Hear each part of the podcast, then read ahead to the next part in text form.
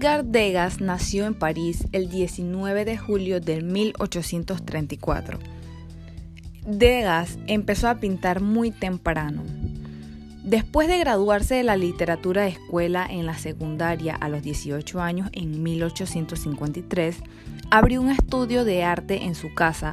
Después de graduarse, Degas registró como escriba de arte en el Louvre. Sin embargo, en noviembre del 1853, a pedido de su padre, ingresó finalmente en la Facultad de Derecho de la Universidad de París.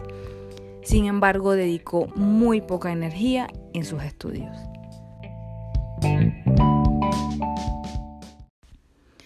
En 1855, Degas conoció a Jean-Auguste Dominique Ingres, quien fue su admirador.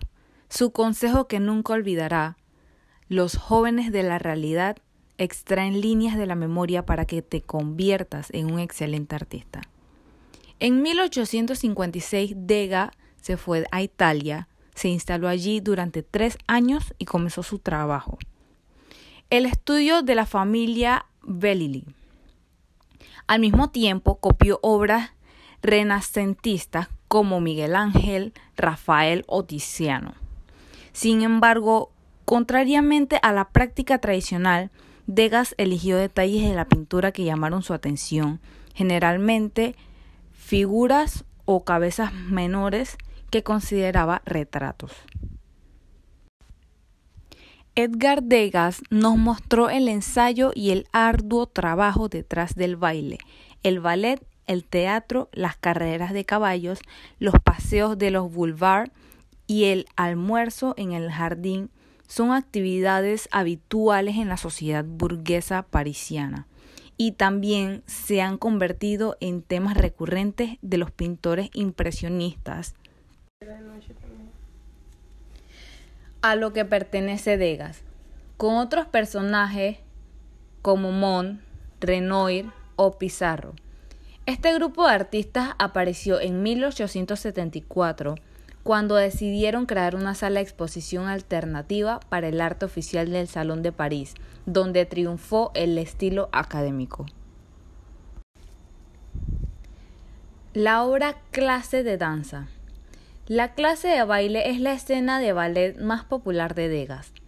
En él representó una sala de la Ópera de París, donde un grupo de estudiantes de danza escuchó atentamente la guía del profesor.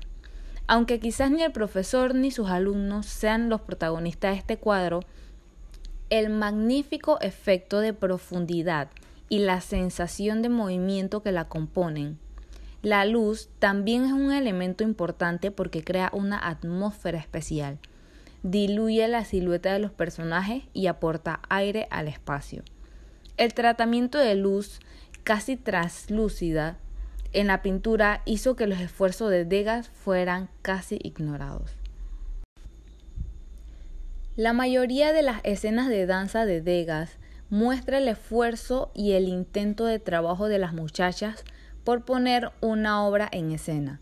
Se convierte de esta manera en el pintor de lo que hay al otro lado del telón, del maravilloso mundo del aprendizaje, más que el del esplendor del espectáculo.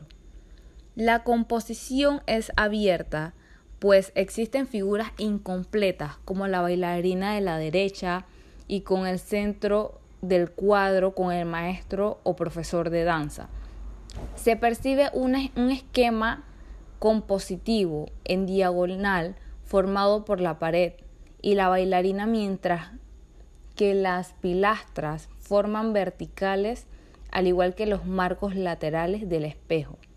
El encuadre es lateral hasta el fondo. Degas mantiene la importancia del dibujo a diferencia de otros impresionistas, como se observa en las líneas de las pilastras de la pared del espejo de la tarima, los colores dominan los blancos, los vestidos que se adornan con lazos de colores primarios y secundarios. Como se observa en la, bailarina del primer plano, que tiene un lazo color rojo y el pelo mientras que el vestido está complementario al verde.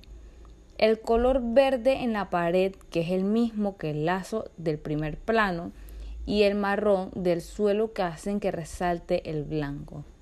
Uno de los logros del cuadro y también de la Uno de los logros del cuadro y también de la obra de Dega es la profundidad y los encuadres novedosos influidos por la fotografía.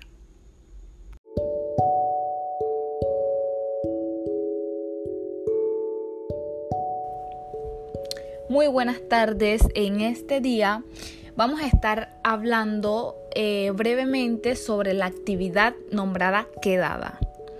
Quedada eh, más que nada es un movimiento juvenil por el arte, que se trata de un grupo de jóvenes que trata de buscar eh, adolescentes e incentivarlos, ya sea la juventud, para que puedan expresar eh, su arte a través de la danza, de la poesía, del rap, de la fotografía y otras actividades. Quedada es un movimiento juvenil que fue creado para el crecimiento y el espacio del talento y arte de los jóvenes panameños y así poder brindarles la oportunidad de expresar sus habilidades frente a otros jóvenes de distintas provincias del país. El objetivo de este proyecto es que los jóvenes no tengan alguna vergüenza de poder expresar eh, eh, su arte que practican y también que sean capaces de salir al escenario cualquiera que esté y pueda alcanzar su voz como artista. Eh, otro objetivo es conocer otros artistas que practiquen la disciplina que ellos practican también y así poder crear un vínculo